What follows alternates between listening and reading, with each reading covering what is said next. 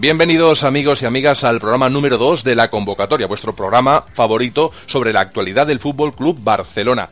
Esta semana, este jueves, tenemos que hablar de la victoria del, del, Barça en la Supercopa de España, la rajada de Lucho, que ya comentaremos un poco más adelante, obviamente también haremos el resumen del partido, el uno por uno, las lesiones y un poco los detalles que pues movieron ese partido, que hubo diferentes momentos con diferentes tipos de, acciones.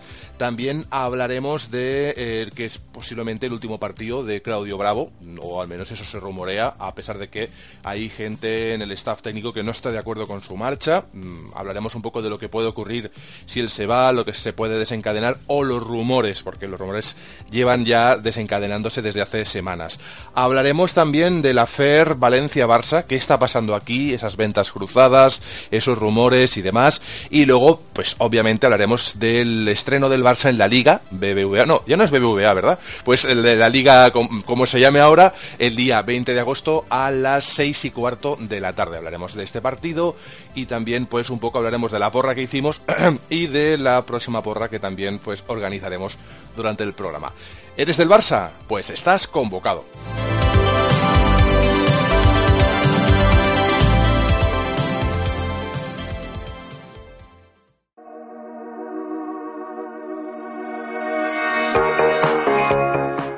Y es que esta semana vamos a tener también con nosotros pues a colaboradores de máxima calidad. Eh, pues sin ir más lejos tendremos con nosotros, vamos a tener con nosotros a Carla Singla. Muy buenas tardes, muy buenos días, muy buenas noches. Buenas tardes. ¿Qué tal, qué tal la semana deportiva? ¿Cómo ha ido la resaca de la Supercopa? Pues la verdad es que es una resaca de las buenas, de esas con victoria, con buenas sensaciones y esperando ya el sábado para el partido. ¿Fuiste a Canaletas hoy a celebrarlo solo? Buah, un festival, un festival. Luego hablaremos de lo que dijo Lucho en el, en, en el postpartido porque tiene, tiene miga. ¿Qué tal, qué tal Roger, Roger García? ¿Cómo estás? ¿Qué tal la semana deportiva? ¿Qué tal? Buenas, buenas tardes, buenas noches, buenos días, según ahora que nos, que nos escuchen. Ah, bien, partido, partido muy cómodo. Partido muy cómodo, lo comentaremos durante el programa, pero la clave fue que, que el Sevilla no presionó arriba y el Barça desplegó su juego. Victoria clarísima. Esta semana no contamos con la colaboración de David Barbañ y, y Albert pero que sepáis que están ahí, que son parte del equipo, que Albert Gasset ya nos ha adelantado la porra del Betis, eh, que luego la, comentamos, y que David se reincorporará lo antes posible con nosotros en cuanto esté, esté disponible. Si os parece bien, compañeros, empezamos con el uno por uno del partido. Bueno, lo, resumimos un poco. Si quieres empezar tú mismo, Roger, comentando qué te ha parecido el partido, incidir o añadir eh, el hecho de que al principio, muy en el inicio del partido, hubo algo ahí, hubo algo que el, me hizo recordar el primer partido, ¿no? De la Supercopa. Esos cinco minutillos, ¿no? Fue, fue, es, hablando mal, es como la tontuna, ¿no? La, despierta, despierta Barça, porque lleva cinco minutos y aún no se ha empezado a jugar, ¿eh? eh y, la, acción más clara fue la de Mascherano, ¿no? Que yo no sé qué, qué quiso hacer ahí casi se mete un gol en propia, ¿no? Eh, quitando esos cinco minutos eh, y un resumen así del partido, el Sevilla no, no tenía las piezas para presionar arriba. La semana pasada en el partido de ida tenía las piezas para, para ejercer una presión arriba para, para, dificultar la salida del Barça. Este, en este partido no, porque con Ben Yedder, con Ganso, eh, que son, sobre todo Ganso, un jugador de poco desplazamiento, de poca presión, de poco, la palabra sacrificio, ¿no? Muy poco sacrificio. El Barça pudo eh, tener la pelota desde el metro uno del campo y eso que el Barça tenga todo el campo para él implica que, que la mayoría de equipos del mundo, sea élite o no sea élite, no la va, no la va a oler. Entonces el Barça movió el balón como quiso y hizo lo que quiso, aunque sí que hubieron detallitos que marcaron los, los, los el partido pero, pero vamos, el Barça dominó de principio a fin, quitando esos cinco minutos. Está claro que el, el, partido en sí eh, fue muy diferente. De hecho, lo hablamos en el programa pasado, que eh, el hecho de que el escenario sea el Camp Nou cambia mucho las cosas, queramos o no. A, a, obviamente hubo muchos cambios también en las alineaciones del primer partido. ¿A ti qué te pareció el partido, Carlas? ¿Cómo, cómo lo viste? Bueno, yo vi, lo primero que vi, me sorprendió bastante fue la alineación del Barça. Porque salieron todos los nuevos, y esto, los nuevos fichajes de este año, y esto, quieras o no, también cuesta de encajarlo de primera. Cuatro jugadores nuevos más, más, algunos, algunos suplentes del año pasado, la mayoría. eh, bueno, yo creo que al principio se notó un poco el, desencaje este de, entrar en el sistema. También es cierto que para mí hubo un momento claro que fue el penalti que paró Bravo. Mm, mm, ahí, estaba, ahí estabas 1-0, se te pone 1-1 y la cosa podría haber cambiado un poco. No, no, no, no daba la sensación de que hubiera cambiado mucho, porque la verdad es que el dominio del Barça era, era, era impresionante. A Bravo no se, le dio, no se lo dio nervioso, digamos. Bravo parece que lo manejó bastante bien. Sí, sí, sí, pero bueno, eh, con el 1-1 igual hubiera empezado otro partido. Lo cierto es que para mí es un momento clave porque si te ponen 1-1 ya sabes que, la cosa cambia un poco. No es lo mismo que tengan que meterte tres que ya te tengan que meter dos. Pero bueno, no creo que el Barça sufriera en ningún momento y fue un partido cómodo. El ejemplo claro es el segundo gol, que es un golazo, pero es una cantada terrible de la defensa de, del Sevilla con pases en horizontal al centro del campo que... Sí, es, a lo que me refería yo con detallitos, ¿no? Sí que está, está claro que el Barça ejerció su bueno, control absoluto del partido, pero sí que hubo detallitos que marcaron ¿no? ese, el partido y el 2-0 fue ya en plan, eh, oye, hemos ganado, vamos a jugar hasta media hora que falta, pues a controlar. Dejaron Pero había detallitos, ¿sí, ¿no? La cagada de Craneviter que decíamos ahora, ¿no? Por ejemplo, el golazo de, Arda. Sí, dejaron claro que el, que el Barça, o, al menos estos dos partidos, deja claro que el Barça tarda en despertar en el partido. Es decir, empiezan como dormidos. Eh, Busquets no estaba, Maserano casi se mete gol en propia, acordaros de aquel, de aquel despeje casi a, portería lo que comentaba antes, que nos dejó descolocados, incluso que nosotros que lo vimos en TV3, eh, hubo un silencio de decir, eh, ¿qué, ha ocurrido? No sé narrar lo que ha ocurrido ahora mismo. ni siquiera ni siquiera la gente de, bueno los narradores de la televisión supieron decir exactamente qué, habido, que había podido pasar no es, es curioso en cuanto al partido así como lo vi yo eh, esos primeros minutos de despiste el Barça estaba dormido el Sevilla pues empezó fuerte quiso quiso imponer o imponerse en parte como en el primer partido pero no lo logró, no mantuvo ese ritmo, el equipo tampoco era el mismo como habéis apuntado vosotros dos, y luego pues las cosas vinieron, es decir, yo creo que fue un poco de desgaste, eh, también es verdad que cuando cambian las alineaciones no puedes aplicar lo mismo a nivel táctico, y, luego me sorprendió que incluso independientemente de que los jugadores fuesen nuevos y diferentes, los fichajes, eh, hubo, hubo una buena cohesión. Es decir, yo hubo una conexión de un Titi con Digne muy buena. Me gustó cómo, cómo jugaban entre sí. Eh, Maserano entrando a jugar, aunque estuvo despistado, yo no lo vi tan mal. A lo largo del partido fue evolucionando a más. Eh, Alex Vidal muy bien, yo lo veo, lo veo que de momento bien, no mejor, no mejor que Sergi Roberto en el primer partido, pero Sergi Roberto eh, es que jugó excelente el primer partido, mm, Vidal bien, yo creo que si se mantiene así tenemos muy correcto. Exacto. Alex Vidal. aparte, eh, Xavi, permíteme que, te, justo aquí que hablas de Alex Vidal, en el anterior programa yo lo comentaba que la pretemporada había sido bastante flojita, se le había dado la oportunidad de jugar varios minutos y se le veía que le faltaba esa marcha o ese algo, ese algo que se le pide a un lateral del Barça, que que sepa combinar bien, que no, que no, no dude en, en un cuarto de campo, ¿no? En, y, ayer, ayer Alex estuvo muy bien, yo creo que en todas las facetas, sin destacar tampoco en nada, ¿eh? pero, sí, pero mejor que otros partidos. No dejamos de estar en pretemporada, es un, es un torneo menor, pero oye, es un trofeo más que añadir a las, a las vitrinas del Fútbol Club Barcelona. Si os parece bien, Carla Rouget, eh, hacemos el uno por uno del partido para hacer un poco así el balance. Eh, empezamos por Claudio Bravo, que yo creo que estuvo fantástico. ¿Qué os pareció Claudio Bravo? ¿Qué te pareció, Carlas? Yo lo vi serio eh, en, su, en su línea, en su línea de, de trabajar bien y de hacer su trabajo, eh, sin alardes y sin, sin, sin fallos, sobre todo. Está claro, eh, está claro, que es un portero solvente, es decir, es un portero que, que aporta mucho, que tiene experiencia, es un gato, tuvo el, es que es, eso es fantástico. Yo creo que en, el regular, pero regular arriba, que es lo difícil, ¿eh? porque él obviamente es élite, ¿no? Es de los mejores por todo el mundo. Y sobre todo, yo lo vi ayer, hay veces que, no sé, quizás la realización misma, ¿eh? que se centró más en él, lo vi muy mandando mucho, y eso es algo muy positivo. La comunicación con los centrales y con los defensas, tanto los corners como la salida del balón, todo eso estuvo. Ya te digo, no sé si quizá es el detalle de que ayer lo siguiera un poquito más, pero, pero también lo vi ahí es algo muy bueno en un portero que haya comunicación y que, bueno, que también mantenga en, eh, estado de alerta, ¿no? oye, activos que hemos empezado muy mal, vamos a despertarnos, lo vi muy, esos primeros cinco minutos lo vi muy así, muy mandando. Es que esos primeros cinco minutos precisamente fueron los que el Barça podía haber encajado un gol perfectamente. un palo, de hecho, ¿no? que él toca con la mano, con la mano izquierda. Creo que lo que pasa es que creo que el palo ya estaba anulado, porque venía de un fuera de juego, pero bueno, sí, esos, esos cinco minutos...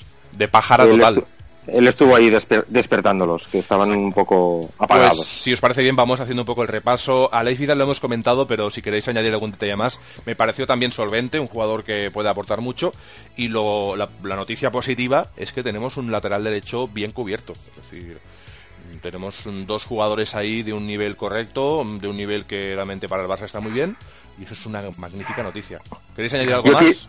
Yo quizás para ponerle un pero eh, le vi poco ofensivamente. Sí al principio de la, en la primera parte sí, pero luego ya desapareció totalmente. Todo el, todo la, ya la segunda parte fue toda todo por la izquierda, me prácticamente. Me gustó especialmente cuando, cuando Messi se iba hacia la izquierda y liberaba esa banda derecha y tuvo un par de ocasiones, una se la comió, porque obviamente no es delantero. estuvo errático ahí, ¿no? Esa, ese misto que hizo, pero eh, hubo otra antes que lo hizo muy bien. Sí, la verdad eso me gustó, es que si tenemos esa herramienta, esa opción, esa, eh, esa, digamos, eh, disponibilidad táctica de que Messi se vaya moviendo entre líneas, ya no solo adelante, sino incluso en, en el medio centro, o sea, porque ayer Messi sorprendió, ahora hablaremos de él, que que quede Vidal libre o que quede otro jugador por derecha, Rakitic o quien sea, que, pueda pegar Gardela, eh, es, es una opción más dentro de los partidos que el Barça no tenía hasta ahora, ¿no? Eh, ¿qué os pareció Mascherano? yo, lo, yo lo vi en su línea, en su línea de... Teniendo en cuenta que es pretemporada, lo vi en su línea, eh, correcto y cortando lo que tenía que cortar. Empezó dubitativo en algún pase, sí, pero, pero por el resto, bien, en su línea quitando esos cinco minutos, un partido de un partido de Marcelano, no hay, creo que se define eh, así, un partido de Marcelano en su línea, quitando esos cinco minutos, eso sí. Y como, como detalle de, de, Alex Vidal, creo que es muy importante por cerrarlo, ¿eh? Perdón que vuelva Alex Vidal, recordar eh, los minutos de Dani Alves la temporada pasada y la anterior. Un Alves que estaba en capa caída, que no jugaba demasiado bien y lo jugó todo, pero todo, ¿eh? O sea, que mm. tengamos estos dos chicos ahora mismo en el lateral derecho eh, es algo muy positivo. O sea, estoy contigo lo que decías, eh, Xavi, y remarcarlo, ¿no? Que tenemos dos buenas piezas ahí. Una garantía que siempre pues es, bueno. Eh, en el tema de Mascherano yo considero que estuvo muy bien, excepto esos cinco minutos iniciales en los que nadie estuvo bien. Es decir, no se puede decir que fuese culpa de Mascherano, es que no se consiguieron dos pases seguidos y Bravo estuvo tuvo trabajo extra, digamos. Pero bueno, luego la lesión, pues bueno, creo que son dos semanas, lo he mirado por aquí, es muscular, no es nada excesivo. Una parece. Una, bueno, pues es tocado. Sí, bueno, decían que era una elongación, no había ni, ni, ni, rotura, de fibras, era una elongación. Bueno, pues mejor que ocurra ahora, que se recupere tranquilo y luego pues esté a tope para, la temporada. Eh, un Titi, ¿qué os parece un Titi? A mí me gustó especialmente un Titi porque no es fácil debutar en partido oficial de titular eh, con unos minutos iniciales dubitativos de todo el equipo, es decir, que recae bastante en ti esa necesidad de cortar balones eh, y bloquear esa ofensiva. ¿Qué os pareció? ¿Carlas? Bien, a mí me gustó, rápido y contundente. Eh, y muy bien con la, en la salida de balón, con tranquilidad, tocando, mirando bien las posibles alternativas de pase. A mí me gustó mucho. ¿Habemos central? ¿Habemos central ya? Yo estoy ilusionado con este tema, ¿eh? porque un Titi lo vi muy seguro. Y, de hecho, en el, en el programita que hicimos el primero de todos, que fue el piloto, ¿no? Como la primera prueba, hablamos de un Titi y, yo, yo comentaba esto. Digo, es que veo un, veo un central que que es un central muy equilibrado, en el sentido de que, de que no es lento, yo casi todo lo contrario, tampoco diría que es eh, Usain Bolt, pero es un, es un jugador, se le podría calificar como rápido, contundente, bien arriba, sin ser. Sergio Ramos, pero bien arriba y muy bien con el balón. Con el balón en los pies hizo un par de pases de estos rasos fuertes rompiendo un par de líneas, que, eso es lo que más me ilusiona de él, ¿no? Esa, esa seguridad que tiene. Porque luego lo comparamos con, con Mathieu, por ejemplo, y Mathieu se le ve patosico con la pelota. Un Titi me dio seguridad y sobre todo eso, es lo que decías tú. Creo que habemos central con, con cautela, pero ojo, ojo con un Titi. Sí, visto lo visto, Mascherano tendrá que esforzarse también. ¿eh? Ayer porque jugaban los dos juntos, pero en teoría eh, Mascherano, Mascherano juega de central izquierdo como un Titi Sí. Y habrá, habrá una buena lucha positiva para, para esa posición. Lo bueno es tener un recambio en esa posición que no se tenía hasta ahora. Eh, curioso es, yo, yo lo, el otro día estaba leyendo la prensa deportiva internacional. Vermalen ya está con la Roma, obviamente. Fue expulsado, si no recuerdo mal. expulsado ya? Sí, expulsado en el partido de ayer por un entradón. Lo podéis buscar por internet, está, está por ahí. Eh, yo no sé si, si viendo las lesiones de ahora yo hubiese mantenido a Vermalen. No sé cuánto se ha cobrado por este hombre, si, si es que se ha cobrado algo. Es, una sesión. Es una sesión, a coste cero. Eh, tal y como han ocurrido las cosas ahora, tener dos, dos eh, jugadores por cada posición hubiese sido lo suyo. Matías un poco ahí de comodín, pero, pero es que Matías no me da ninguna seguridad. Y Vermalen, no, es que me la dé más, pero no sé yo si al menos para cubrir una posible baja de lo que hay ahora. Ahora no tenemos. Si, si Marcerano, por ejemplo, hubiese sido algo más serio, ya no tenemos sustitutos para los centrales. Eh, Luis Enrique se iría al filial y, tiraría de Marlon, el brasileño, porque es un chaval que le ha gustado mucho de, en la pretemporada, pero este, este sábado, que juega el Barça contra el Betis, luego, luego lo haremos, eh, no se lo puede llevar por temas de papeles y de visados y no sé qué. Pero es un chaval que lo tiene mucho en cuenta. Es, al menos por la prensa es lo, es lo que he leído. Bueno, ha dado una buena impresión en la pretemporada y este, este sábado se lleva al, chico este, al Martínez, que es el que hizo la cagada contra el Leicester, pero bueno. Sí cagada ¿qué puede pasar? A todos nos puede pasar, ¿no? Que en un momento dado Hemos de ver la, pretemporada de Matías para ver que todo el mundo la puede cagar teniendo 30 años o teniendo 22, sí, sí. está clarísimo. Está clarísimo. Hablamos también de Digné, que os pareció... A mí Digné me parece, me parece un cohete, un, así como un Titi lo veo fuerte, porque es, es, además un tío potente. Digné además es un cohete, es decir, no es tanto como Alba, pero yo prefiero que corra menos y que, que controle más, porque Alba lo veo más, a, como se dice en catalán, atrotinado, ¿no? Más alocado. Y hmm. Diñe lo veo más seguro, es decir, jugó mucho, entró muchísimo en juego, doblando por la izquierda con Arda, y me gustó mucho esa banda izquierda, y mira que es, mm, no es habitual, obviamente, porque son dos jugadores, eh, Arda por, por minutos y Diñé por fichaje reciente, que no se les ha visto mucho. Y jugaron francamente bien, me gustó mucho el aporte. Y luego Messi, cuando se iba a la izquierda ya, era, era un, esa, esa banda izquierda era un martillo, o sea, era magnífico. Para mí de momento es el mejor fichaje de este año. De momento, por lo que he visto hasta ahora, muy bien. La verdad es que yo no he echado de menos en nada a Jordi Alba. Yo creo que al, al contrario. Sí, estoy contigo en eso.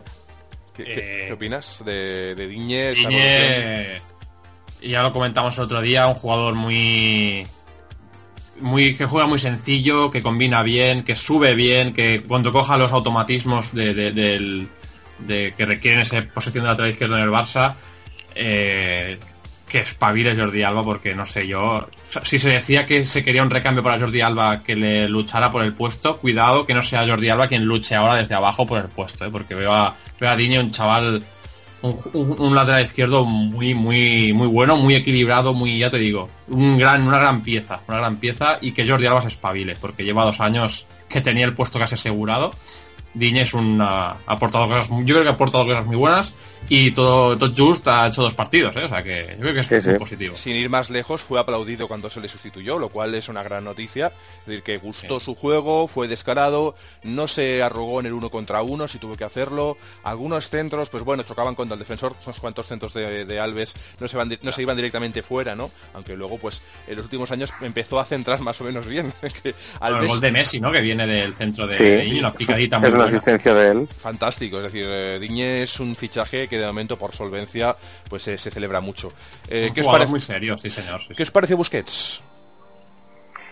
Yo le veo flojo esta pretemporada de momento, ¿eh? Supongo que aún viene con resaca de Eurocopa y todo, pero le estoy viendo un poco flojo. En su línea, claro, eh, Busquets flojo es mucho mejor que la mayoría de mediocentros del mundo pero aún así yo le veo lento este año, de momento, de momento, ¿eh? Sí, porque Busquets es un jugador que abarca mucho, que hombre, pensemos que es el único medio centro y, tiene, que, tiene que barrer toda esa, todos esos tres cuartos de campo contrario, ¿no?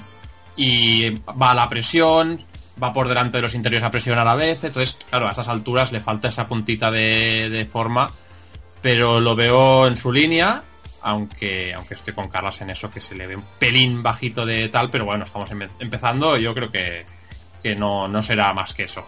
¿eh? Unas semanitas y ya lo tendremos a tope. Hay que entender que en el partido de ayer el, el Sevilla empezó con un centro del campo súper poblado. Es decir, teníamos uh, que eran cinco centrocampistas y, y, según si bajaban delanteros. y Porque el Sevilla jugó con tres centrales. Es decir, tiene un, un despliegue de juego asimétrico, curioso. Al, si, si hubiesen tenido la intensidad del primer partido y las cosas se hubiesen alargado un poco más de más allá de cinco minutos, es que es lo que digo, podríamos hablar de un 0-1 perfectamente. ¿eh? El, el, Sevilla empezó muy fuerte. Oh. Por suerte, pues solo fue un, un amago, fue un espejismo. Eh, sí, el, el, Sevilla tuvo la posesión esos cinco minutos, pero a la que tuvo que ir a presionar, eh, en esos jugadores que tenían medio del campo, no, no, no había sacrificio, por lo tanto ya luego no, no la olió. Pero esos cinco minutos sí que, sí que es cierto, y que, que el Sevilla sabe combinar y demás, pero pero las que tuvo que correr detrás de la bola, uff, se le hizo el campo muy grande. Está claro que a nadie le gusta. Eh, ¿qué, ¿qué, os parecieron André Gómez y Denis Suárez? Así el centro del campo un poco eh, nuevo, ¿no? Esto, es, esto no lo habíamos visto hasta ahora, son dos fichajes nuevos.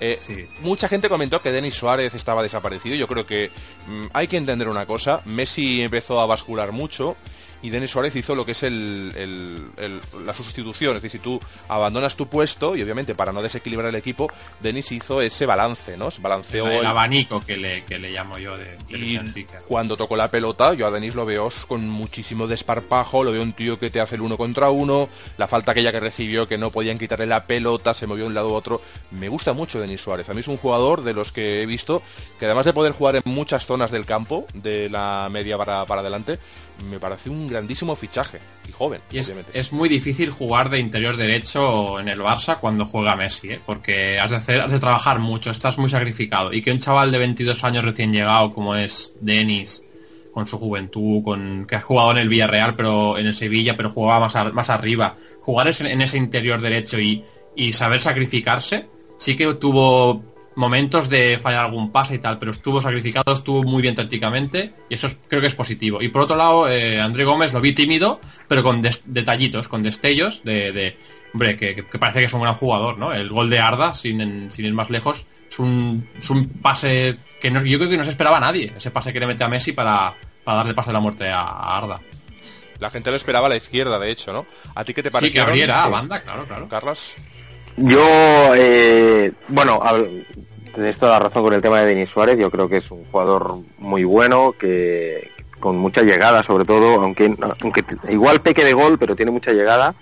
Eh, y obviamente lo que decís, claro, jugar al lado de Messi es lo que implica. De hecho, si miramos el año pasado, en esa posición estaba Rakitic, que es un tío menos técnico, con, con menos desparpajo igual que, que Denis Suárez, ¿sabes? Y en el otro lado que no está Messi, normalmente juega Iniesta. Entonces, la diferencia es, es, abismal, ¿no? En, en, el lado de Messi juega un tío más de contención, más de, control, más de, esfuerzo, de trabajo por el equipo. Y, bueno, pero aún así, ya yendo un poco más allá a partidos anteriores, yo lo he visto muy bien, la verdad, con, con buenas diagonales, con buenas entradas por banda también si es necesario.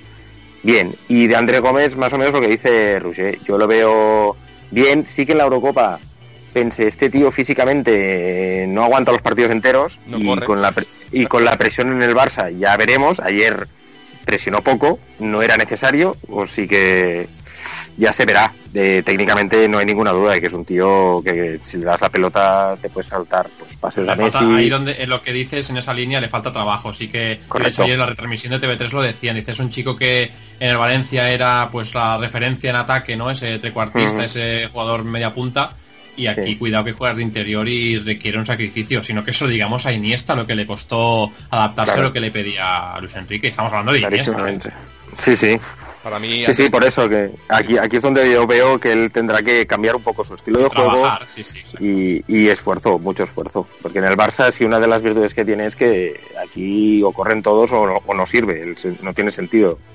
Está claro. A mí André Gómez, de, hecho lo hablamos, lo hablamos ayer eh, por nuestros canales internos, eh, me pareció que abusó mucho del, de devolver el pase, me la pasa, te la devuelvo, me la pasa, te la devuelvo. Es decir, que hubo ese, esos momentos que, decías, pero bueno, eh, gírate, ve hacia adelante, ¿no? Un poco como el vaquero. Ganas dos otros metrillos, ¿no? No te quedes ahí quieto. Sí, No conducía el balón, ¿no? Me, acuerdo de Vaquero, que mm, el grandísimo, enorme Vaquero, que en sus últimas épocas en el Barça era el que tocaba la pelota para atrás. Llegaba Vaquero, para atrás. Vaquero, para atrás. Para atrás sí que le llamaban. atrás. Pero bueno, eh, tuvo destellos de cosas interesantes y a mí André Gómez me gustó por el atrevimiento de los pases. Hay que atreverse, hay que buscar esas líneas que parece fácil, pero tú desde la perspectiva de un jugador, tanta pierna, tanto cuerpo, es muy difícil ver el pase que le hizo a Messi, como, como ha dicho Roger. ¿Qué os parece? Ahora voy a decir, voy a decir una animalada, ah, pero la digo ya, ¿eh? que no ha empezado la temporada aún. Me recuerda mucho a Laudrup. Ahí lo dejo.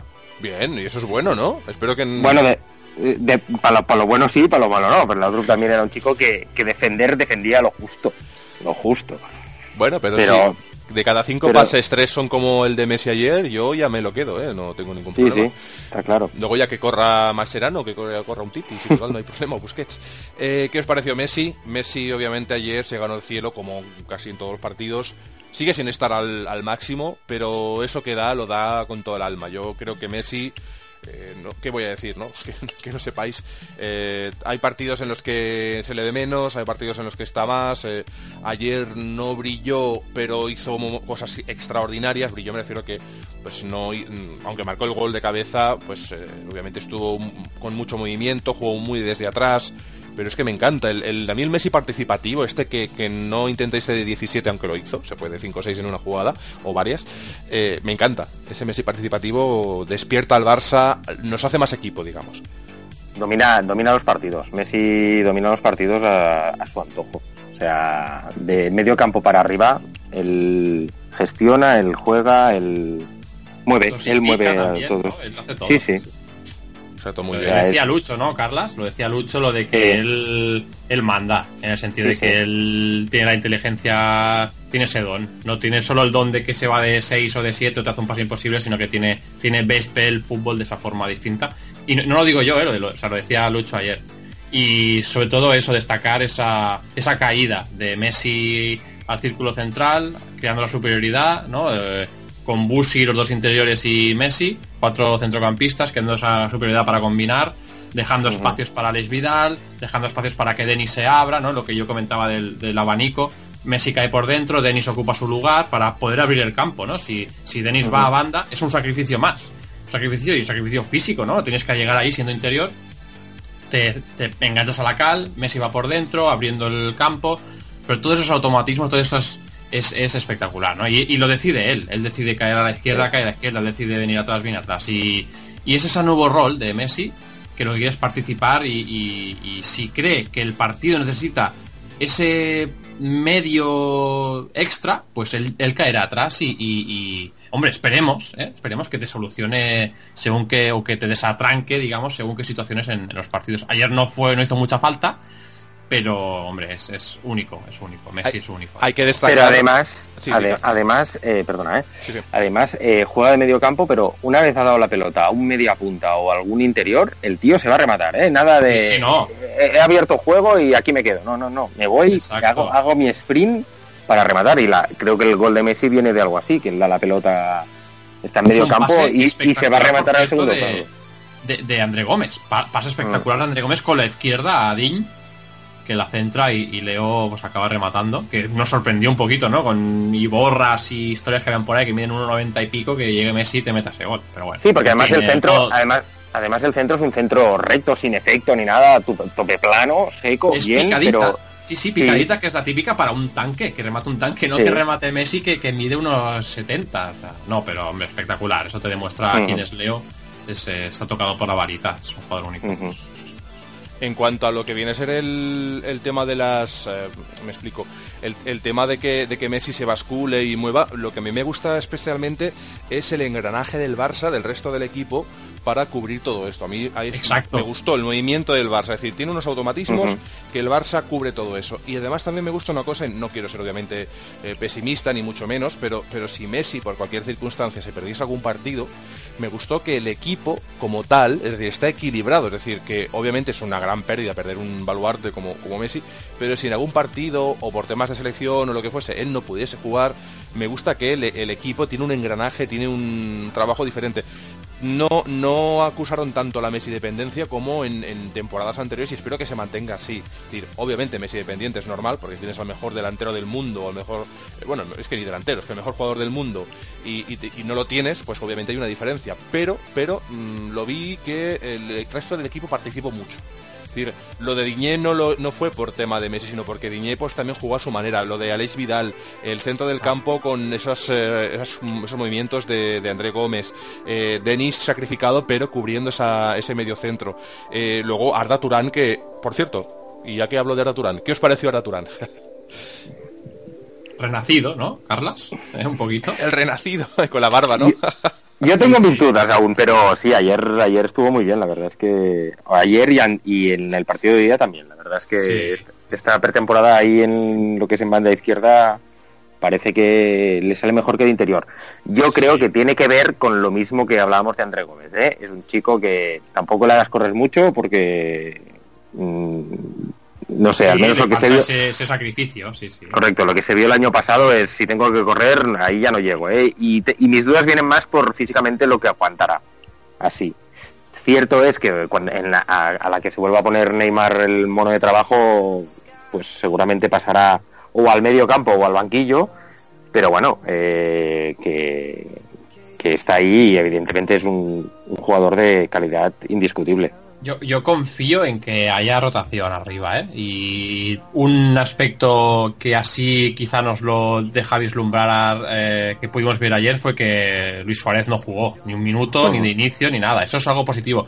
Lo que sí que me gustaría, que bueno, me gustaría, como otras muchas cosas, pero bueno, esto, uh, que Messi entrara en el sistema de rotación, eso sería bueno. Pero claro, conociendo al Barça, Lucho y cómo están montadas las cosas, no sé yo si entrará pero al menos que entre Neymar y, Luis Suárez. Y si viene un cuarto delantero que, de, condiciones o de, un mínimo ¿no? de calidad, que yo creo que se están acabando todos los nombres, acabaremos fichando al delantero centro del sanluqueño B. Eh, pero bueno, Le pescaremos a Don Go. Eh, pues Lo que pasa es que Messi, por ejemplo, es, es un tío que las rotaciones las hace él mismo dentro del propio partido. él, se dosifica muchísimo. Se dosifica muchísimo. No lo ves el los 90 minutos al 100% porque no lo necesita, porque él sabe que él es consciente de cuándo tiene que dar el 100% y cuándo no, porque el sistema ya está preparado así. Y entonces, al final del año, hostia, tú dices, Messi ha jugado 70 partidos, sí, sí, pero Messi ha corrido 70 partidos, ha jugado 70 partidos, pero seguro, segurísimo que se ha dosificado mucho mejor que uno que ha jugado 50. Es que es, la inteligencia esta que hablábamos, que igual fuera del campo no tanto, pero dentro del campo es la persona la, persona más inteligente jugando a fútbol que hay ahora mismo. Sí, no, no, se, se supo, se sabe eh, administrar y sobre todo esa, esa dosificación que tiene, eh, tú lo notas porque cuando hay una ataque del, del equipo, él, él siempre es el que se queda, sabe leer muy bien el partido también, obviamente y, obviamente sabe, sabe, bueno, no le vas a poder exigir que uno juegue 90 minutos, a no ser que sea estrictamente necesario o por salud, pero, pero yo creo que en la rotación que él mismo hace, como dice Carlos, pues es un jugador que ya nos ha, bueno, ya sabemos todos, ¿no? Cómo se dosifica y cómo se mueve. En que, que luego en las estadísticas de partidos de Champions, de estos que la UEFA tiene tan sofisticadas, siempre ves a el típico a Rakitic que ha hecho 14 kilómetros y a Messi que ha hecho 8 y medio o 9, ¿sabes? Entonces ahí se nota. Pero tres goles. Ahí en los números. Pero tres goles.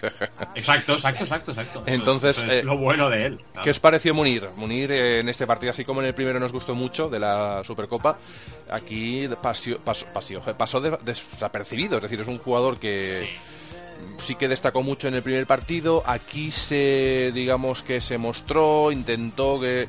Me acuerdo que hubo una jugada que no sé quién se adelantaba hacia la medular y tal, y él se, se ofrecía, ¿no? Para que recibiera el pase y no recibía balones, no sé, yo lo vi bastante tapadico, ¿no? Quizá un poco tapadico por por el resto por Arda sobre todo, por el resto por Messi que se movía mucho, Munir casi que no tenía un puesto fijo arriba, sino que con todo lo que se movía en Arda, que caía hacia atrás, Messi que caía a, todo el campo entero, porque cayó a todos los lados. Munir estuvo muy tapadico y apareció cuando estaba todo decidido, ya estaba el partido muy en un ritmo muy bajo. Al final sí que apareció, pero ya te digo, al final cuando ya estaba todo, todo pesca vendido. Entonces, bueno, eh, tapadico. Yo lo diría así como que no, no participó mucho hasta que quizá pudo un poquito aparecer, pero flojito, flojito. Yo, creo. que es que Munir no es un 9. Y ayer jugó de 9. Y no es un 9. Es un tío más de entrar por banda, de, de, hacer, exacto, de hacer diagonales, entrando por banda sobre todo y, y de 9 pues se ve un poco más limitado en este sentido. necesita una referencia que le acompañe, sí, sí. Sí, aún así yo mis dudas son sobre el cuarto delantero teniendo a Munir, sinceramente, porque no sé qué, no, qué vamos a encontrar en el mercado que... Que sea mejor, que, que, sea mejor para, para un cuarto delantero, ¿eh? Sí, además. Los nombres que se han escapado, Carlas, que se han escapado. El último en escaparse es Mario Gómez, que yo no sé si fue futurible en algún momento, pero ya, o sea, ya aquí ya no sé qué nos queda, porque Alcázar está aquí, la, los desde Singapur, estos, los dueños del Valencia, están mareando la perdiz para subirle 10 millones el precio. Pero es que ya no sé qué nos queda. Eso sí. Sí que es cierto, ahora que estamos hablando de Munir, que, ayer lo, veía, lo, comentaba con, familiares. Sí, sí, que, sí. Que, estábamos viendo el partido. Que se le ve un jugador mucho más entero que en años pasados en, temporadas pasadas. Por ese, ese tener la pelota en, tu campo, aguantarla bien, jugar fácil, esas cositas que él a veces se ponía nervioso y la perdía. Ayer le vi que, está creciendo como jugador. Pero claro, eh, que pueda entrar de forma fiable en el sistema de rotación de Lucho. Yo es que creo que Lucho busca otra cosa. Pero me molestaría que se fuera Munir y que, a ver quién viene. Es que ese es el problema. Estás a, 18 de agosto con todos los nombres que han bailado y que se han ido. Es que no sé, no sé. Con todo y con eso, titular en la vuelta de la Supercopa, que ahí es nada. Es decir, ¿creéis que un jugador que no cuenta para nada sería titular en el Barça de Lucho? Y un buen trabajo sin balón. Un buen trabajo sin balón que también generó espacios, cayó a banda, no sé qué. O sea, que eso también hay que, ver que lo menos vistoso también, también sirve dentro de un campo de fútbol, ¿no? Está igualmente. Está claro yo veo a Robert y a, y a Luis Enrique muy seguros de sus palabras en cuanto a tema de fichajes y salidas. Es que los veo tajantes. O sea, van a salir jugadores y van a entrar jugadores. Es, lo que he oído la última semana y son muy tajantes en eso. Sobre todo Robert cuando se le pregunta, que Robert es muy... te Me preguntas y te digo. O sea, hay, ha habido otros directores eh, deportivos del Barça que mareaban la perdiz. Robert suele dar bastante... suele dar titulares, ¿no? Que se dice. Por eso, por eso. Bueno, pues más que nada decir que, que obviamente en el partido, eh, si Arda explotó, pues eh, y, es, y no es el goleador, goleador habitual, nadie contaba con él a nivel de delantero, ¿no? Pues obviamente el, sacrificado fue Munir, pero un santo sacrificado. Ojalá eh, esto pase todos los partidos, que el delantero no marque y luego el resto marquen tres goles, o sea, en este caso fueron dos. ¿Qué os parecieron, así para resumir, Jordi Alba, Rakitic y Samper, que tuvieron ya menos peso en el partido? Eh, algún detalle. Rakitic de central. ¿eh? Mm, Solo hay que decir eso, Rakitic de central. un jugador, es un jugador que es muy sacrificado. Recordemos que ayer lo decían en la retransmisión, ¿eh? que en el Sevilla jugaba de segundo punta y ayer acabó jugando de central. Eh, es yo creo que es un espejo, es alguien en quien mirar los nuevos, los nuevos jugadores que entran en el Barça, André Gómez, Denis, es un jugador en quien reflejarse, el sacrificio de Rakitic. Y por el resto, Jordi Alba, pues en su línea, primeros minutos, que espabile. Y Samper, pues bueno, eh, un poco flojito, un poco dubitativo, pero a menos, mira, jugando sencillo, que es lo que se tiene que hacer ahí en el, en el, en el medio centro, en un partido que ya estaba decidido. Sí, fueron un buen aporte. No, no pudieron aportar gran cosa por el tiempo que se les brindó, pero bien, yo creo que tampoco se les puede criticar. Alba jugó correcto, se llevó algún palo que otro, pobre, entró en un momento caliente del partido. Porque va alocado también, es un poco alocado. Sí, pero recibió un par de patadas que dices se las podían haber evitado. Vitolo, que Vitolo a veces se podía tomar una aspirinica o algo porque le dan unas penas en los partidos. Le metió un ostión al Bravo y, el otro patador al, al, Jordi Alba en un minuto. Se podía haber ido con una roja. Este hombre. Se podía haber ido con una roja perfectamente. Es que siempre es el mismo, ese es el problema, que siempre es el mismo. Cuando ves al Sevilla, cuando alguien están perdiendo lo que sea, Vitolo, ala, el, el que es cada, en cada equipito y el típico eh, que ayer también lo decían, que Jordi Alba también es de saltar y de eso, que, que se vayan calmando, que, y que los árbitros lo controlen esto porque no, no es positivo para, por cierto por cierto deciros que hicimos una porra el programa pasado no, no, me interesa el tema de la porra eh no me interesa para nada sobre, todo, sobre todo porque no la ganaste tú, que la gané yo. Eh, yo dejé 3 a 0 y acerté el resultado. Eso es mentira total, hombre. no, felicitar, hombre. Es, difícil, es muy difícil acertar una porra. Sí, es, es muy complicado. Eh, sobre todo una cosa, lo que yo he pensado para, para el resto de programas es hacer una especie de liguilla de porras, ¿verdad? Y aquellos compañeros que se vayan incluyendo, de todos los que vayamos acumulando programas, pues los que más porras ganen, pues al final de temporada, yo que sé, pues le pagamos una cenita o algo. Eh, incluso la gente, si se quiere apuntar desde sus casas a través de las redes sociales, ya sabéis, pues nos buscáis en la convocatoria en Twitter o en Facebook y podéis poner vuestro resultado pues al pie del, podcast. Claro, y a participar, hombre, a, crear comunidad. Eh, ¿Qué vamos a comentar? La lesión de Mascherano ya la hemos comentado, eh, que es, una semana al final, semana, semana y poco. Esperemos que se recupere lo antes posible. Dentro de lo que cabe es poquito, si es una elongación. Un, un detalle sobre el tema de Mascherano y, Neymar. A mí es una cosa que, me, me, molesta un poco, que es que cada año se planteen, en este caso lo de Mascherano y Neymar, pero hay otros, otros jugadores, eh, la duda de seguir o no seguir. ¿Por qué cada año Mascherano se le ha de convencer para seguir? ¿Le ocurre algo? ¿Está indeciso? ¿Está inseguro? ¿Qué, qué, le pasa? Con lo grande que es, ¿eh? No, no pongo en duda. Bueno, en algún momento se comentó que, que estaba un poco dolido con el Barça por el tema de, del soporte o no en este caso que recibió cuando con el tema de la Hacienda. Eso se comentó en, desde mayo o así se comentó, cuando, porque claro, al final él le ha caído un año de cárcel. Lo que pasa es que no lo va a cumplir, pero la sentencia está allí. Dicen que, bueno, eh, él vio un distinto trato de favor entre el soporte que le daban a Messi, por ejemplo, y el que le daban a él. Esto por un lado. Luego él mismo el otro día comentó que, que en cierta manera es que tenía dudas de que si realmente podía seguir al nivel que estaba jugando en el Barça. 32 años, ya para 33, obviamente. Él se nota, pero, pero yo creo que es un magnífico jugador que, que en Italia yo creo que jugaría hasta los 40. Es decir, yo creo que no lo soltarían mm. jamás en un Milan. Yo creo que lo de, lo de la... Esta frase es una excusica, ¿eh? Es por quedar bien entre los medios, pero que el problema es interno. El problema es interno con el Barça. Yo creo que iba, por lo que comentaba Carlos al principio por eso, por eso. Bueno, pues eh, pasamos, si os parece bien, al, a las declaraciones de Lucho al final del partido, que, bueno, en general fueron correctas, normales, hablando del partido, hablando de los jugadores nuevos y demás. Pero luego de repente el señor Lucho comentó algo así como que la Supercopa no tiene sentido. No, no lo estoy diciendo literalmente, ¿eh? estoy siendo bastante más suave. Y yo creo que tiene razón en lo que dijo, no igual como lo dijo, pero vino a decir algo así como que la, la Supercopa de España no tiene sentido si el ganador de la Copa y el ganador de la Liga es el mismo equipo. ¿Qué pensáis vosotros? Totalmente de acuerdo, vamos. Y fue bastante clarito ¿eh? en lo que dijo. Eh. lleva, lleva días desde la ida que ya comentó aquello de que eh, fue una broma la, la, Supercopa de España el año pasado, que fue una verdadera broma.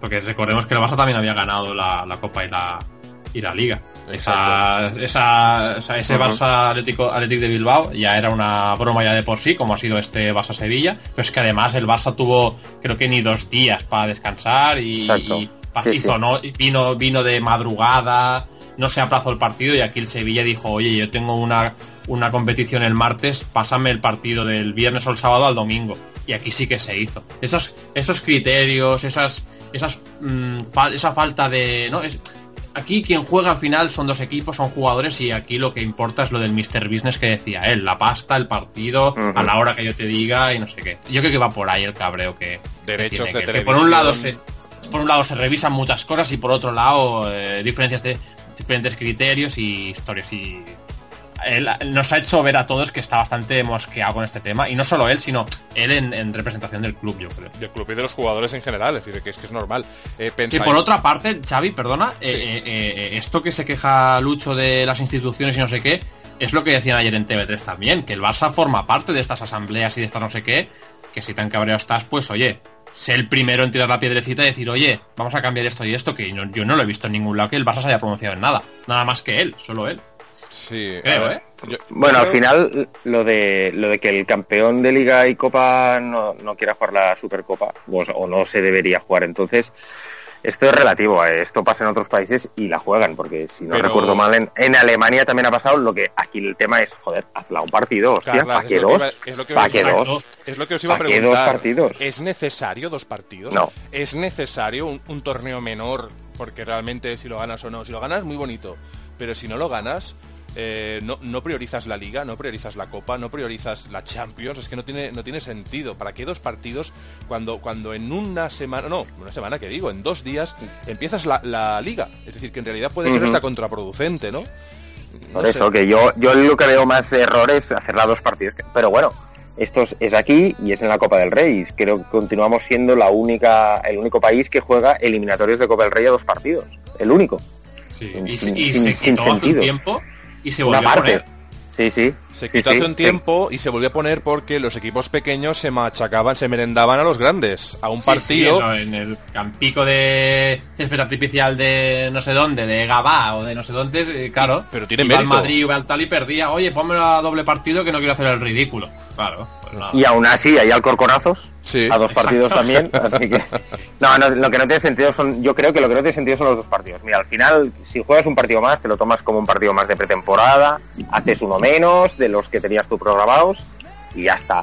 Pero dos partidos, además, en horarios intempestivos, aunque la gente está de vacaciones. A ver, no toda la gente está de vacaciones. y las 11 de la noche, ni estando de vacaciones. Es una hora infumable, básicamente.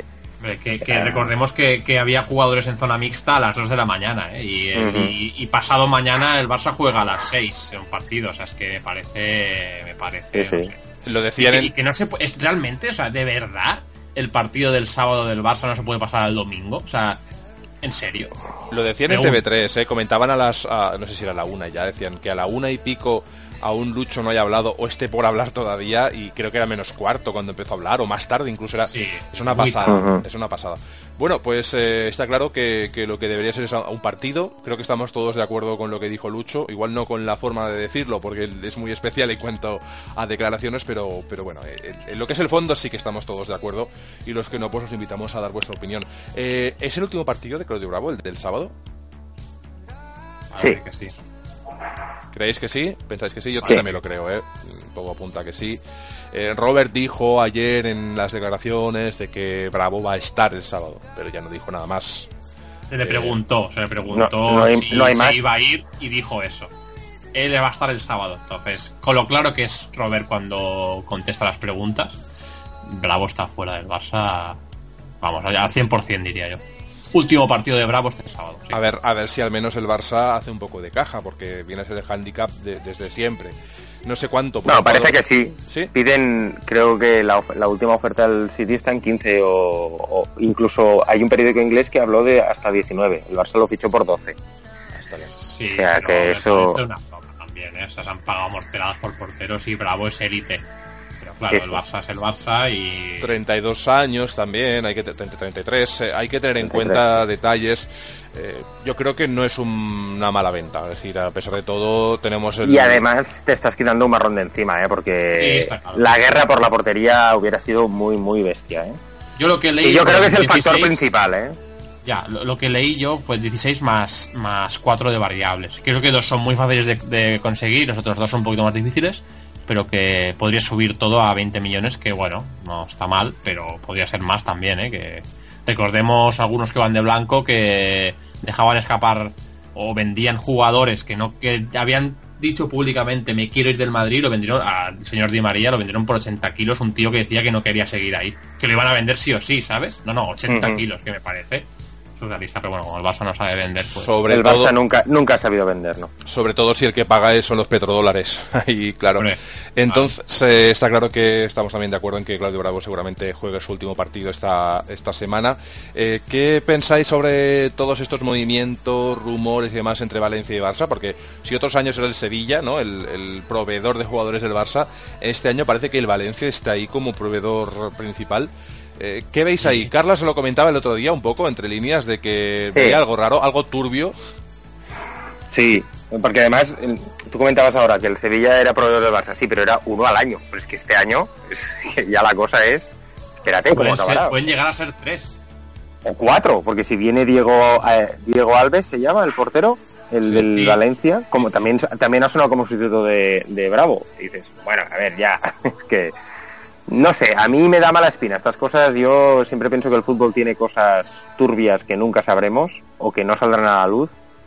y por ahí a mí me huele, a mí me huele demasiado. Luego te cedo dos porque parezca que estamos haciendo aquí un negocio más o menos más clarito, pero a mí me huele demasiado. Pueden haber, solo hay que ir a mirar, eh, un comentar un pelín off topic, eh, un, un, titular que leí el otro día que, es que Mino Rayola había comprado la casa de, un actor muy famoso, no, no sé quién era No, no, no, de Al, de Al, Capone, tío, la de Al Capone. Ah, es verdad, es verdad. O sea, es que es surrealista. Eso, eso, eso viene a, en, el hilo que tú comentabas. O sea, ves que Pogba se ha ido por ciento y pico millones a no tiene sentido. Manchester United. Es una aberración, ¿eh? Que Y que luego el señor Mino Rayola, que habrá hecho firmar aquí, firmar allá y no sé qué, que representa a un jugador, coge y con esa pasta del otro se ha comprado una mansión de, de, bueno, también, también es el que trajo a Ibrahimovic aquí por sesenta y pico más de todo. Otra, otra, otra aberración también, o sea, eso nunca lo he entendido. Luego ves a Méndez, luego ves eh, la agencia Traffic, la agencia de no sé qué, la agencia de no sé cuántos.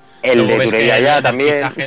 En el fichaje de Neymar, el Santos se llevó, no sé si se llevó 10 millones, que dices, pero ¿qué es esto? ¿Y de qué equipo era Neymar? Entonces, entonces las cosas vienen pero es que, Neymar pertenecía a holdings empresariales o sea había ahí una uf, había ahí de todo eh es, y viene un poquito de te digo eh Niro lo que tú decías Carlas de que hay cosas que huelen muy mal y que nunca es que no creo que ni, ni no sabremos pero es que yo creo que no deberíamos ni de entrar a intentar saber porque saldríamos de ahí escaldados tendremos un gángster en la puerta como sí, sí. averiguar algo Hola, buenos días, son ustedes de la convocatoria, vengan conmigo. Suban a este coche. Esto pasará algún día, ¿eh? Que les voy a explicar, ¿eh? Algún día nos, nombrarán en los, eh, programas estos televisivos amarillentos, eh, no quiero decir de chiringuito, pero lo, lo digo. Eh, además, esto es lo que hay. hablando del tema del portero, lo que has dicho de Diego Alves y tal, sabéis que Reina se ofreció al Barça, ¿no? Aquí ya no sé si... dijo que no por Twitter. Él lo ha negado, ¿eh? Por activa y por pasiva, pero... Bueno, pero si le dijeran Reina, vente, eh, yo, yo creo que haría la maleta rápido, ¿eh? Sí, ya, pero ya creo que el año pasado también también sonó, ¿no? El año pasado en algún momento... Porque Ter Stegen ya decía que que algo, algo soltó ya por ahí cuando empezó la temporada. Menos intensidad que este año, pero algo soltó. Entonces salió Reina, como siempre, como cada año sale Reina, como, como durante no sé cuántos años eh, el 13 Guetera del Barça, no sé qué son, son, son jugadores que han estado todo, toda la vida en la, en la, órbita. Pseudo fichados. Sí, Trezeguet siempre ha estado en el Barça y, y nunca se fichó, pero bueno. Eh, bueno, pues ya hemos hablado del tema de, Reina, posible fichaje que se desmiente por Twitter, pero siempre está ahí en esa órbita de porteros. Yo creo que con 50 años aún será futurible para el Barça Reina. Sí. Suena Reina para, para entrenador de porteros del Barça, ¿no? Mira, pues eso no lo descarto que acabe pasando, porque este tío también tiene aquí como como algún enchufe especial, porque a mí tampoco nunca me ha parecido un portero excepcional como para... No, de hecho se le descartó. Como para equipos de élite en los que ha estado, ¿eh? Sí. En su momento solo se hablaba de él. Eh, Valdés era un poco como un secundario, que la gente no pasaba mucho por su nombre y tal. Y finalmente, curiosamente, un, hombre con la visión de Bangal descartó a Reina y se quedó con Valdés, siendo Valdés un poco bastante eh, indisciplinado, iba a decir, indisciplinado. Entonces, con esa indisciplina, con esos eh, morros que y además no iba ni a entrenar a veces el Valdés, que se quedara Valdés, que se consiguiera reconducir a este jugador y que Reina fuese descargado finalmente, es un jugador con carácter, Valdés, un jugador con carácter, que es lo que hablábamos en el programa anterior, ¿no? Esos jugadores que están marcados por ese algo que tienen que tiene una característica común, que es que ese, ese, ese carácter, ¿no? Que, Sin desmerecer a Reina, que ha sido un magnífico portero, no pocos porteros, no muchos porteros pueden decir que han defendido la portería del Liverpool con esas garantías, ¿no? Y en una época bastante dorada del equipo rojo. Que nadie le regaló nada, que, que, que, salió del Barça, se fue al Villarreal y de ahí fue cuando digamos que se catapultó, digamos, ¿no? Hacia la élite del, fútbol. Un trotamundos que lo que tiene y el nombre que tiene, pues se lo ha ganado a, pulso. Eh, pues yo creo que si queréis hablamos ya para finalizar el programa, lo haremos un poquito más breve, eh, sobre el partido de liga que viene. Yo creo que es un buen arranque, un arranque, aunque el Betis siempre nos pone en apuros, al menos eh, cuando las épocas de Pepe Mel y demás, es un equipo que siempre ha jugado muy de tú a tú al Barça. ¿Qué, ¿Cómo veis el partido? ¿Qué vaticináis? ¿Qué, no sé, ¿cómo lo veis? Que ahora empieza la liga. ¿Es asequible? ¿Es un buen inicio? Sí, sí, sí, yo creo que, a ver, el primer partido de la, de la temporada de la liga siempre es eh, putut, que decimos aquí. ¿eh? Es complicado, sí, sí, sí. Exacto, porque no sabes cómo está el otro equipo, eh, so- hacen pretemporadas mucho más dedicadas a lo que realmente sirve una pretemporada, no como aunque el Barça lo ha hecho menos, lo de ir a Estados Unidos y a tal.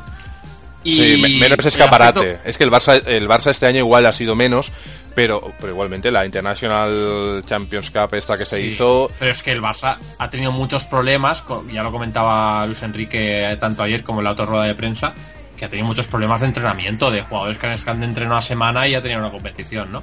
Eh, igualmente, el- hay una cosa que pesa mucho, que es que el Barça juega, juega en casa y que, que el Barça está en un buen estado de forma, yo creo que llega bien a la liga.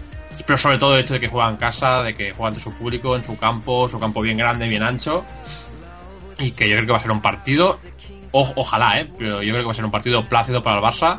Quizá esperemos que no entre dormido, pero si empieza a desplegar juego, creo que lo tendrá bastante fácil, ¿eh? dominará el partido de principio a fin y yo creo que caerán bastantes golitos. Espero, espero. Siempre hay detalles de partido, ¿eh?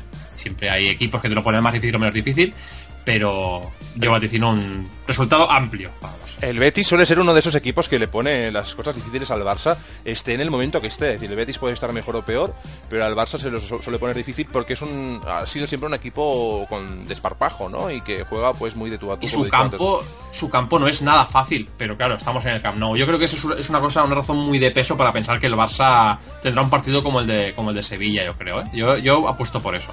Esperemos que sí. Carlos, ¿tú qué opinas? Eh, ¿Cómo se... Yo creo que sí. Partido tranquilo, plácido. eh, sí que es cierto que es inicio de temporada, pero lo es para todos. Eso también Sí. es, es así. Y yo creo que no habrá ningún problema. ¿Apostáis por muchos cambios en, en el- lo que es el equipo titular del Barça? ¿Habrá alguna sorpresa? Yo creo que debería empezar Diñe. A mi parecer creo que es el de la... Sí, seguramente, ¿eh? seguramente. Va a jugar Diñe, yo no tengo ninguna duda. A ver, yo, yo me, me atrevo incluso con un equipo más o menos titular. Yo creo que obviamente será Bravo quien jugará, porque Ter Stegen ha estado lesionado. En defensa, Digne en izquierda yo creo que debe ser, debe ser el, el jugador titular, se lo ha Y los ganado. centrales también, eh, no hay más. Sí, porque no hay más. Esos, sí, esos son fáciles, un Titi y Mascherano, veremos. Y- no, un Titi No, y, y Piqué. y Piqué. Ay, perdón, y Piqué, Mascherano está lesionado, tenéis razón. En el lateral derecho tengo un poco más de dudas, eh, no sé si... Yo no. Sergio Roberto. Sergio Roberto. ¿Titular, Roberto? ¿Sí? Sí. Pues yo aquí tengo un poco más de duda porque se ha de ver. Eh, los entrenamientos no los vemos, entonces aquí un poco Claro. es cuestión de, de- de Lucho. En el mediocentro y con Iniesta un convaleciente y tal, eh, ¿cómo lo veis? ¿Qué, ¿A quién ponemos por ahí? Obviamente Busquets. ¿no? Yo creo que era Busquets, mm, Rakitic y a mí la duda la tengo en el interior izquierdo porque tengo una duda en, el, en la delantera, básicamente. No sé si Arda Yo estará apuesto en... por, por Denis, ¿eh? ¿Denis? Igual sí, igual eh, Denis o André Gómez lo he visto un poquito más flojillo, pero, pero yo creo que cualquiera de los dos dará una garantía en el mediocentro. Eso es, eso es apasionante porque eh, lo bueno del- de los nuevos fichajes y de empezar una temporada es que no tienes todavía un, un 11 tipo, ¿no? Y esas variantes me, me gustan, esas incógnitas me gustan. En la delantera yo creo que repetiremos un poco, ¿no? El, el Suárez, Messi, obviamente, y por la izquierda seguro. Turán. Yo creo que sería el más adecuado por, por la racha que lleva, porque lo veo con, no sé, en dos partidos ha ido de muy menos a más, decisivo, goleador, participativo. Con Diñe parece que se lleva bastante bien, yo los vi bien compenetrados, hubo mucha química entre ellos y llevan nada, muy poco tiempo jugando juntos. Y bien, de momento no, si algo va bien, no, no lo puedes cambiar, pero si algo va muy muy bien, no, no lo toques, ¿no? ¿Qué opináis? Que es, podría ser Sí, yo, yo, yo apuesto, ya te digo, por el, por el, el 11 que hemos comentado, que sería un 11 un poco más fiable en el sentido de que hay menos experimentos, ¿no? Como hizo, a- lo- al contrario de lo que hizo ayer eh, eh, Luis Enrique. Yo creo que empieza la liga, hay que ir con, con pies de plomo.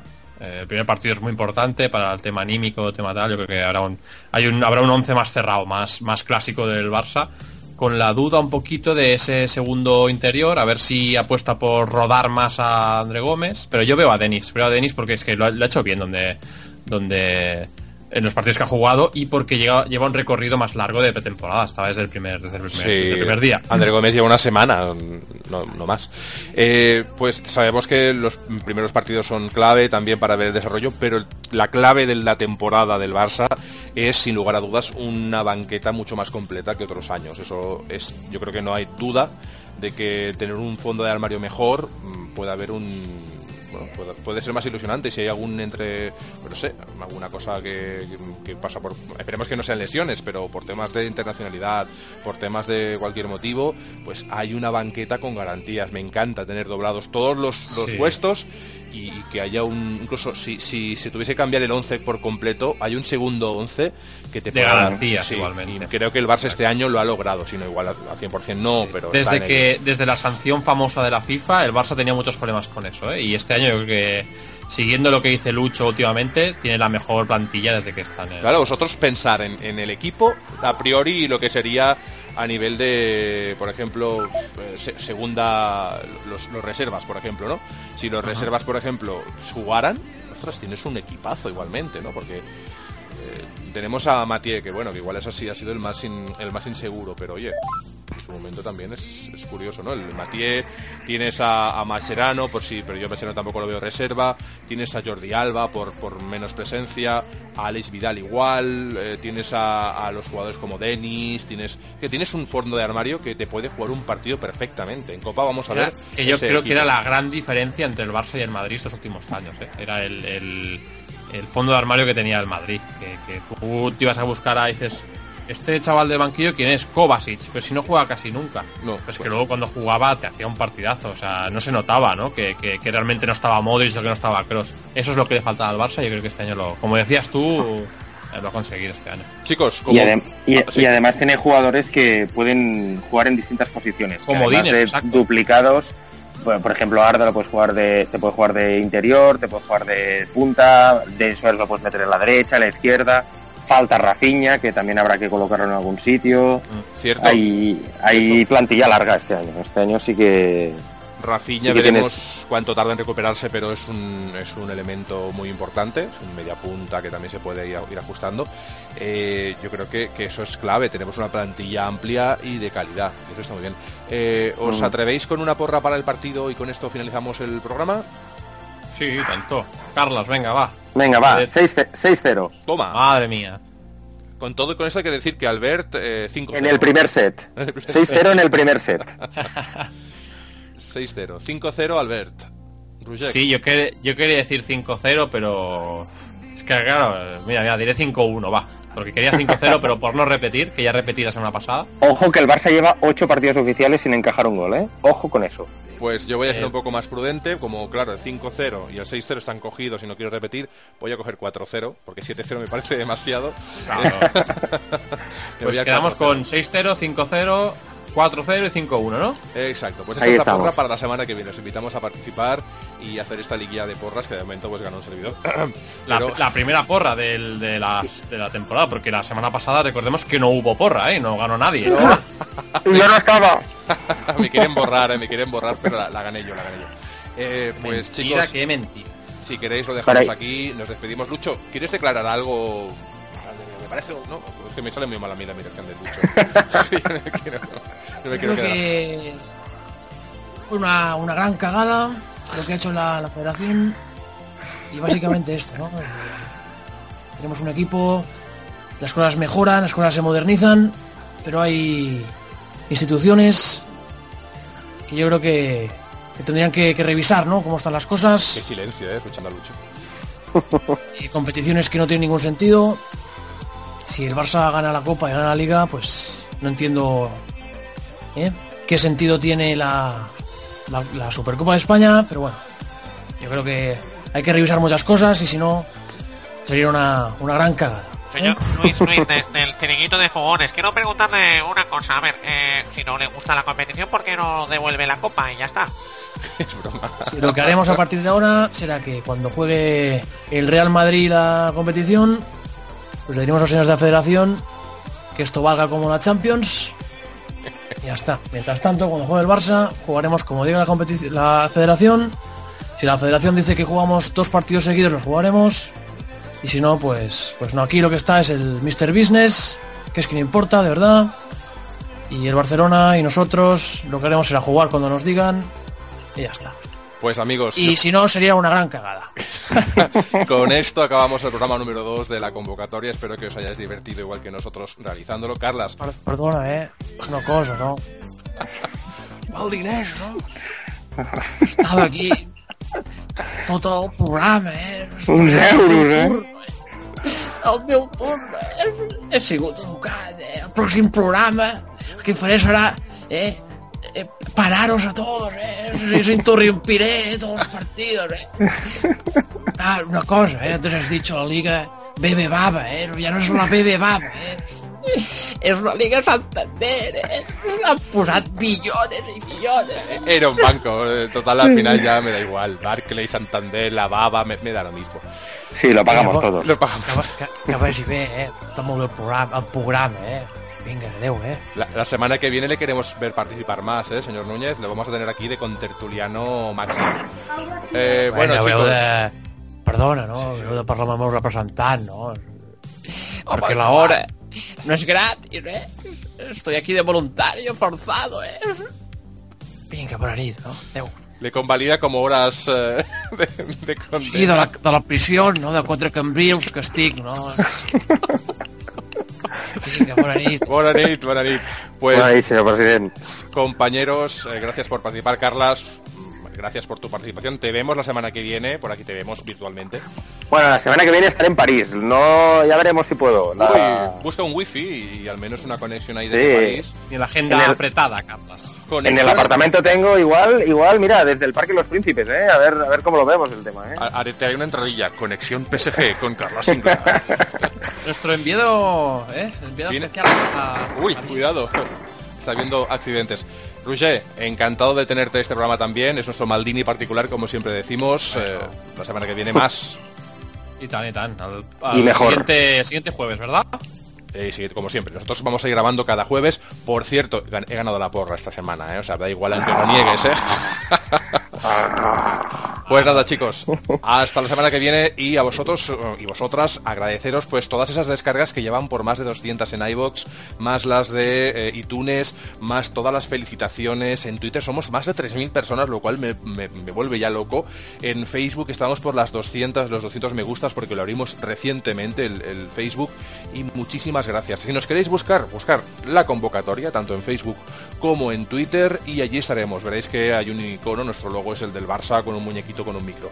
Y cualquier cosa, estamos abiertos a colaboración y lo que queráis. Gracias a todos y ya sabéis, si sois del Barça, estáis convocados. Adeu. Adeu, que vagi bé. Hasta luego. Forza Barça.